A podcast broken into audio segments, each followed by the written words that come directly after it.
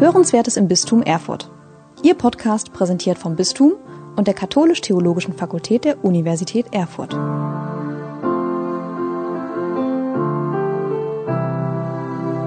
Herzlich willkommen zur siebten und damit letzten Folge der Kirchenträume, unserer diesjährigen Reihe für die Fastenzeit. Mein Name ist Niklas Wagner und ich spreche heute mit Bischof Ulrich Neimeyer über seine Kirchenträume. Er wurde 1982 zum Priester geweiht. Es folgten seine Doktorarbeit über christliche Lehre im zweiten Jahrhundert, dann sechs Jahre in der Priesterausbildung sowie zehn Jahre als Pfarrer in Rüsselsheim und Worms. 2003 wurde er zum Bischof geweiht und war als Weihbischof im Bistum Mainz tätig. 2014 dann wurde er Bischof von Erfurt. Herzlich willkommen, Bischof Neimeyer. Dankeschön. Meine erste Frage, was verbinden Sie denn mit dem Stichwort Kirche? Mit Kirche verbinde ich Heimat. Kirche ist für mich die Heimat für meinen Glauben. Ich bin der katholischen Kirche dankbar, dass sie mir die Botschaft Jesu nahegebracht hat, über meine Eltern in meiner Heimatgemeinde, dann natürlich auch in der Zeit der Priesterausbildung und auch als Priester und Bischof. Äh, habe ich mich immer gefreut, den Glauben zu haben. Und es war für mich auch ein wichtiges Motiv, Priester zu werden, dass ich den Glauben weitergeben möchte, Menschen, die glauben, bestärken möchte, andere vielleicht für den Glauben gewinnen möchte, weil ich den Glauben als eine große Bereicherung für mein Leben erfahren habe. Und äh, Heimat ist da nicht nur eine geistige oder besser geistliche Heimat, sondern auch eine Heimat von Menschen, die ich in der Kirche gefunden habe, angefangen von äh, meinen ersten Tagen als Messdiener in meiner Heimatgemeinde über ehrenamtliches Engagement und natürlich dann auch in der Zeit, als ich Priester und Weihbischof war und auch jetzt als Bischof von Erfurt. Wohin sehen Sie denn die Aufgabe von Kirche in unserer Zeit?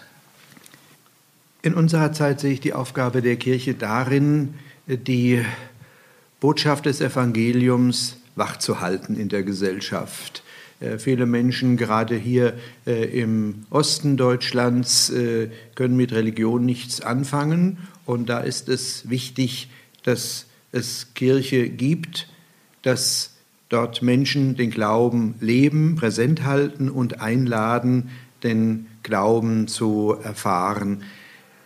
Für mich sind die Kirchengebäude auch ein Ausdruck dafür, denn der Kirchturm ist für mich immer so ein Finger der zum Himmel hoch zeigt, der also zeigt, es gibt vielleicht doch etwas hinter den Dingen und äh, als Christen glauben wir, dass es da den barmherzigen Vater gibt und Christus, der uns erlöst hat. Und äh, darauf möchten wir den Menschen gerne hinweisen. Darin sehe ich eine wichtige Aufgabe der Kirche und natürlich auch äh, aus dieser Botschaft heraus Not in der Gesellschaft wahrzunehmen und nach Kräften zu lindern. Und um diese Aufgabe zu erfüllen, wie muss sich die katholische Kirche dafür verändern? Sie darf nicht an alten Strukturen festhalten, die es mal gegeben hat, mit einer großen Zahl von Priestern, äh, an die wir uns gewöhnt haben, die aber in der Tat historisch gesehen außergewöhnlich hoch war. Sie muss bereit sein, äh, zu verändern, auch Dinge aufzugeben, um da, wo sie ist, auch wirklich äh, lebendig und lebhaft äh, den Glauben leben zu können. Und äh, sie muss auch damit leben können, dass dies nicht überall möglich ist. Wir stehen in der Phase, in der wir zumindest in der katholischen Kirche in Deutschland nicht mehr flächendeckend präsent sein können. Vor allen Dingen eben in der großen, weiten Diaspora Deutschlands. Und äh, da müssen wir davon Abschied nehmen, dass wir überall präsent sein können und uns konzentrieren auf die Orte, an denen wir präsent sind. Und umgekehrt gefragt, vielleicht etwas positiver, was schätzen Sie denn an der Kirche weltweit? An der Kirche weltweit schätze ich die Vielfalt der Kirche. Man kann sehen, wie das Evangelium äh, sich in Kulturen hineinbegibt. Dabei verändert sich die Kultur und das Evangelium. Das war eigentlich von Anfang an in der Kirche so. Äh, Äh, das Evangelium und der christliche Glaube ist kein monolithischer Block, der unbeschadet durch die Geschichte rauscht, äh, sondern er begibt sich hinein in den Strom der Geschichte äh, und er verändert die Geschichte, er verändert das Denken der Menschen, ihre Kultur und wird dabei aber auch selbst verändert. Und ich finde es immer beachtlich und schön zu sehen, wie vielfältig katholische Kirche sein kann aber auch zu entdecken, dass es da eine Einheit gibt. Also dass die Einheit im Glauben nicht nur eine Einheit im geistlichen Sinn ist, durch die Taufe begründet, sondern auch im organisatorischen. Ja, und dass es vieles gibt, was von den Strukturen her äh, im Aufbau der Kirche, aber auch beim Gottesdienst etwa gleich ist. Das schafft Heimat weltweit. Äh, dass es aber auch unterschiedlich ist und das zeigt die große Vielfalt der Kulturen der Menschen und auch die große Vielfalt äh, der Kirche und des Evangeliums.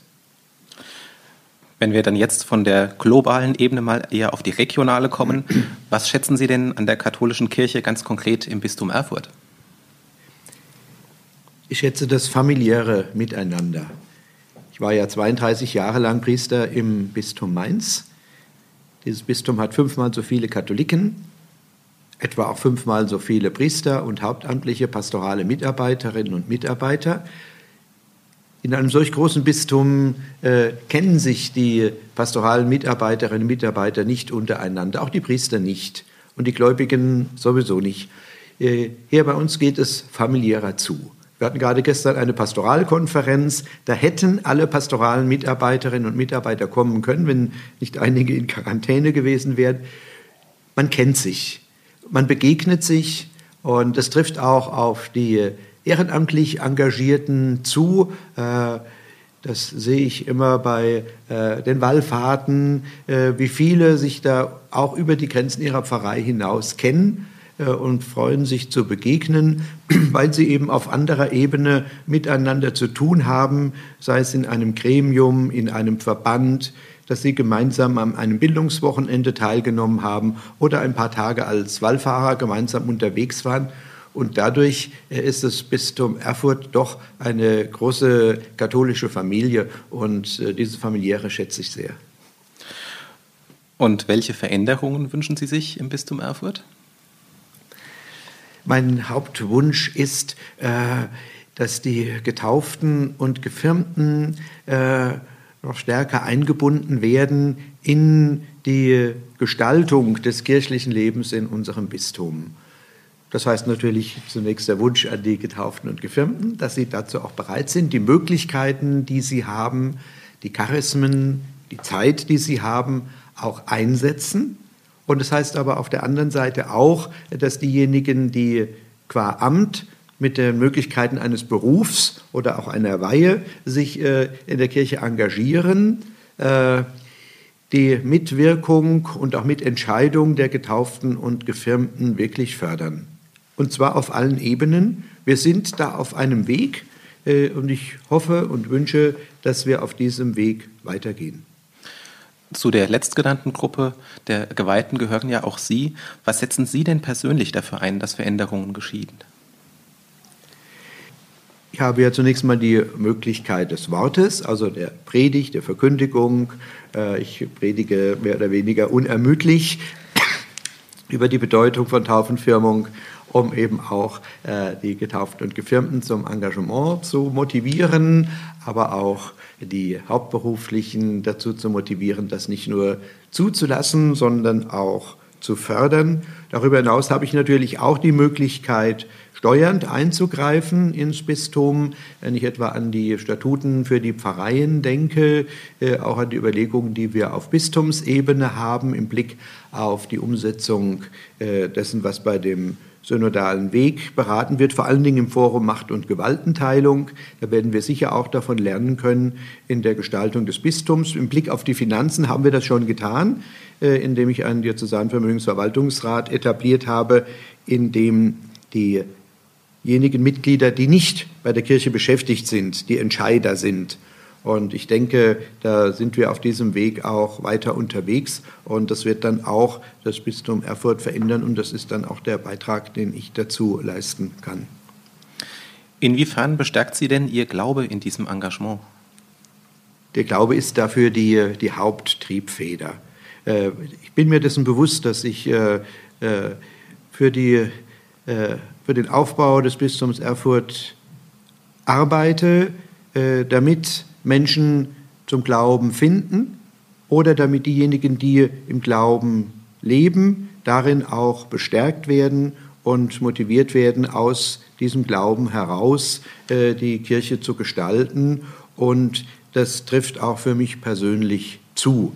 Äh, es ist nicht immer einfach, manchmal ist man im Alltagsgeschäft doch auch so sehr mit organisatorischen Dingen beschäftigt, äh, dass man aufpassen muss, das geistliche Fundament nicht zu verlieren, nicht zu vergessen, äh, für wen ich laufe, dass ich dafür laufe, dass der Herr Jesus Christus nicht nur in meinem Leben äh, die Hauptperson ist, sondern dass ihn auch die Menschen entdecken äh, und äh, mit ihm gemeinsam durch ihr Leben gehen. Zum Abschluss würde ich Sie um einen Blick in die Zukunft bitten, in aller Kürze. Ihr persönlicher Traum. Wie sieht die katholische Kirche in zehn Jahren aus? Ja, gerade der Zeitraum von zehn Jahren äh, beschäftigt mich schon. Ich werde dieses Jahr 65 Jahre alt. Das heißt, in zehn Jahren äh, werde ich dem Papst meinen Rücktritt anbieten und ich hoffe, dass er mich dann mit 75 Jahren auch entpflichtet und dass ich auch so lange gesund bleibe. Das weiß man ja auch nie. Äh, von daher ist es schon manchmal so eine Frage, äh, wie ich dann das Bistum Erfurt übergebe, wie ich meinem Nachfolger den Bischofsstab in die Hand drücke, so wie es Bischof Wanke mit mir getan hat. Das wird aller Voraussicht nach ein kleineres Bistum sein, äh, was alles anbetrifft, also die Zahl der Gläubigen, die Zahl der hauptamtlichen Mitarbeiterinnen und Mitarbeiter, auch die finanziellen Mittel. Aber ich hoffe, dass es uns gelingt, äh, doch das Bistum äh, so zu gestalten, dass es klein ist. Das Bistum Erfurt ist heute schon klein, aber dass es dennoch stark und äh, aus strahlend ist, dass dort, wo wir als katholische Kirche präsent sein können, wir auch wirklich als katholische Kirche leben. Und das trifft natürlich auch auf die katholischen Einrichtungen im Bistum zu, äh, Caritasverband, äh, ähnliche katholische Träger. Äh, da hoffe ich, dass wir da gute Wege gehen und äh, ich also in zehn Jahren auch sagen kann, wir sind äh, als Bistum Erfurt, als katholische Kirche in Thüringen da, wir sind präsent. Äh, und äh, zwar in kleinerer Form, aber doch auch lebendig und lebhaft. Und im Blick auf die katholische Kirche weltweit, haben Sie da auch einen Traum oder mehrere Träume, wie es da in zehn Jahren so aussieht? Ja, ich hoffe, dass die weltweite Bindung bestehen bleibt. Für mich ist das, steht das außer Frage, äh, dass äh, ich selbst aber auch das Bistum Erfurt in lebendiger Verbindung mit der Weltkirche bleibt und wenn äh, eben die Weltkirche in manchen Fragen äh, nicht so äh, gehen kann, wie wir uns das in Deutschland vielleicht auch ein Bistum Erfurt vorstellen, ist mir dann die Einbindung in die Weltkirche wichtig. Es ist ein großer Schatz, äh, in einer Weltkirche zu sein, zu wissen, katholische Kirche gibt es weltweit und überall. Ich erwähnte vorhin schon die kulturelle Vielfalt, ähm, die weltweite Gestalt der katholischen Kirche hindert aber auch die einzelnen Kirchen in den verschiedenen Ländern auf nationale oder gar nationalistische Wege abzugleiten. Das erleben wir ja zurzeit in einer für uns kaum nachvollziehbaren Form äh, in der russisch-orthodoxen Kirche, äh, dass man also in dieser Weise so stark auf die Nation gehen kann und dann auch Politiker unterstützt, die eben meinen, die Nation sei größer als die zurzeit vereinbarten Grenzen und dann sogar einen Krieg nicht Krieg nennt. Also das zeigt die Gefahr einer Kirche, die sich auf ein Land begrenzt und das zeigt die großen Chancen, die wir haben, äh, als Einbindung in eine Weltkirche äh, vor so etwas bewahrt zu bleiben. Und äh, sie ist natürlich auch ein Schutz für diejenigen, die für die Kirche in denjenigen Ländern, in denen die Kirche unterdrückt wird. Das ist noch nicht allzu lange her, da war das hierzulande auch. Und die äh, Katholiken, die in der DDR gelebt haben, die wussten die Einbindung äh, in die Weltkirche, die Bindung an den Heiligen Vater, an Rom sehr zu schätzen, weil es ihnen eine Unabhängigkeit gegeben hat gegenüber einem politischen System, das immer stärker auch in äh, die Kirche hinein regiert hat. Vielen Dank, Herr Bischof, für das Gespräch. Bitte schön. Liebe Hörerinnen und Hörer, wie eingangs schon erwähnt, sind wir mit dieser Folge am Ende unserer diesjährigen Reihe für die Fastenzeit über Kirchenträume von ganz unterschiedlichen Personen aus dem Bistum Erfurt angekommen. Im Namen des Podcast-Teams wünsche ich Ihnen nun besinnliche Kartage und dann ein frohes und gesegnetes Osterfest.